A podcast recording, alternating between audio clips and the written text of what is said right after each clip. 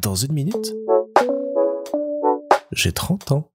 Salut Ça faisait longtemps, longtemps, longtemps que j'avais pas versé une petite larme en regardant un film.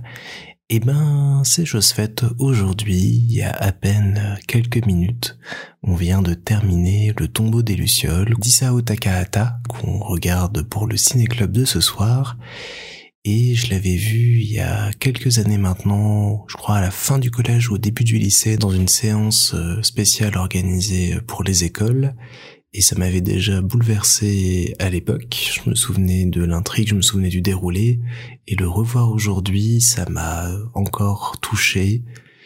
Ça a beau dater de 88, le film, ses environnements, sa musique, ça marche toujours autant, c'est toujours aussi poignant, c'est vraiment un chef-d'œuvre et un chef-d'œuvre d'animation, un très très grand film et le fait que le studio Ghibli ait produit ça en même temps que mon voisin Totoro, c'est dire à quel point ils maîtrisent leur savoir-faire et tout ce qu'ils proposent dans leurs œuvres. Le film se passe au Japon à l'été 1945. On est à Kobe, une ville portuaire, et dans sa région, et on suit Seta, un jeune garçon de 14 ans, et Setsuko, sa petite sœur de 4 ans, qui vont devenir, après un bombardement américain, des orphelins de guerre obligés de survivre par eux-mêmes et se retrouvant livrés à un monde en pro conflit qui va les malmener, les repousser et ils vont devoir euh, trouver comment survivre à travers tout ça, se nourrir, se divertir, continuer euh, à espérer,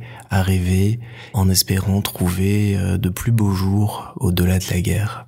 C'est tragique, c'est poignant, c'est bouleversant, Surtout quand on se renseigne un peu et qu'on voit que c'est adapté d'une nouvelle, La tombe des Lucioles, et tiré en partie de l'histoire vraie de son auteur qui a vécu ces faits-là. Et ça nous renvoie à toute cette époque de violence, de douleur, de tragédie qu'ont pu vivre toutes ces personnes qui ont traversé cette guerre et qu'en ont été les malheureuses victimes. Il y a beaucoup d'émotions qui me traverse en, en y réfléchissant. Il n'y a pas grand chose à dire euh, au-delà de ça parce que c'est techniquement euh, magnifique et ça reste un chef-d'œuvre, ça restera un chef-d'œuvre dans encore 40 ans, dans encore 100 ans.